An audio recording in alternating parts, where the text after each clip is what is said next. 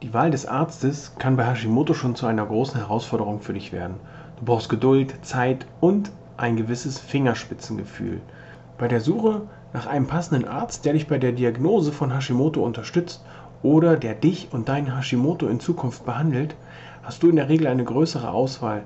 Das muss jedoch nicht immer bedeuten, dass diese Auswahl auch gut ist. Welche Ärzte dich bei deinem Hashimoto, bei der Diagnose des Hashimoto und auch bei der weiteren Betreuung unterstützen können, das erfährst du in einer neuen Folge von Leichter Leben mit Hashimoto, der Podcast. Viel Spaß!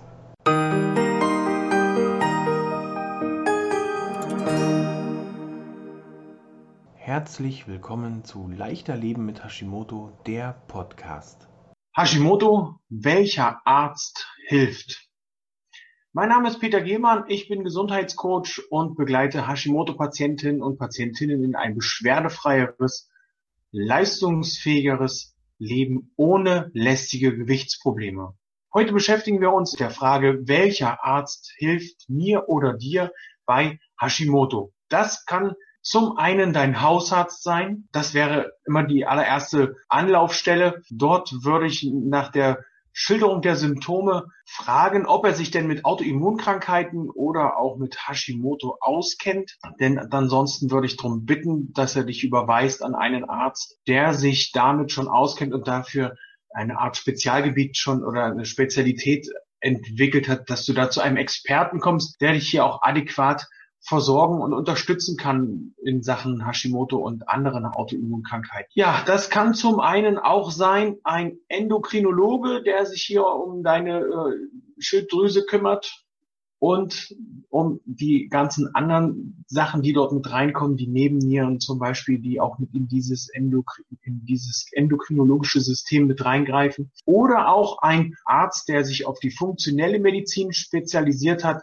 das ist also hier auch ähnlich wie ich als Fachberater für ganzheitliche Gesundheit jemand, der sich um das komplette Konstrukt kümmert, der also nicht nur die Symptome abstellt, sondern hier an die Ursache rangeht. Der geht also an die Wurzel des Übels, packt die, schüttelt die einmal kräftig und sorgt hier dann für eine Gesundung oder eine Verbesserung des Zustandes. Hier also nicht nur die Symptome, sondern wirklich die Ursache, die angegangen wird. Und als allerletztes in diesem Fall, der dich als Arzt noch unterstützen kann, ist der Internist. Grundsätzlich ist es eigentlich auch hilfreich, dass die Ärzte, die du besuchst, auch ein Ultraschallgerät zur Verfügung haben, damit hier neben der Blutuntersuchung, die in der Tat dein Hausarzt machen kann, ähm, nur bei der Auswertung wäre es dann wahrscheinlich hilfreich, einen Spezialist äh, zur Hand zu haben. Ebenso brauchst du jemanden, der dir ein Ultraschall, äh, ein, eine Ultraschalluntersuchung ähm, für deine Schilddrüse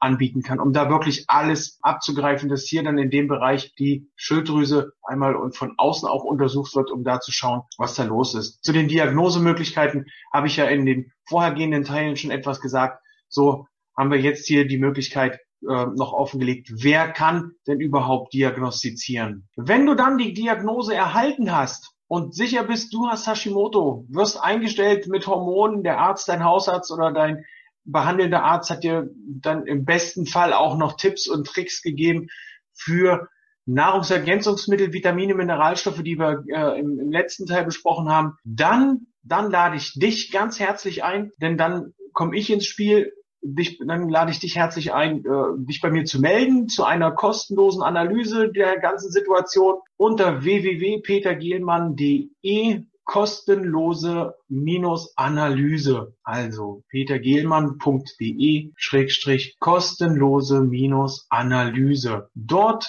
freue ich mich auf deine Bewerbung für dieses Gespräch und wir sehen, wie ich dich dann unterstützen kann, um in Zukunft ein leichteres Leben mit Hashimoto erleben zu können. Ich freue mich auf dich und dann wünsche ich dir noch einen wunderschönen Tag.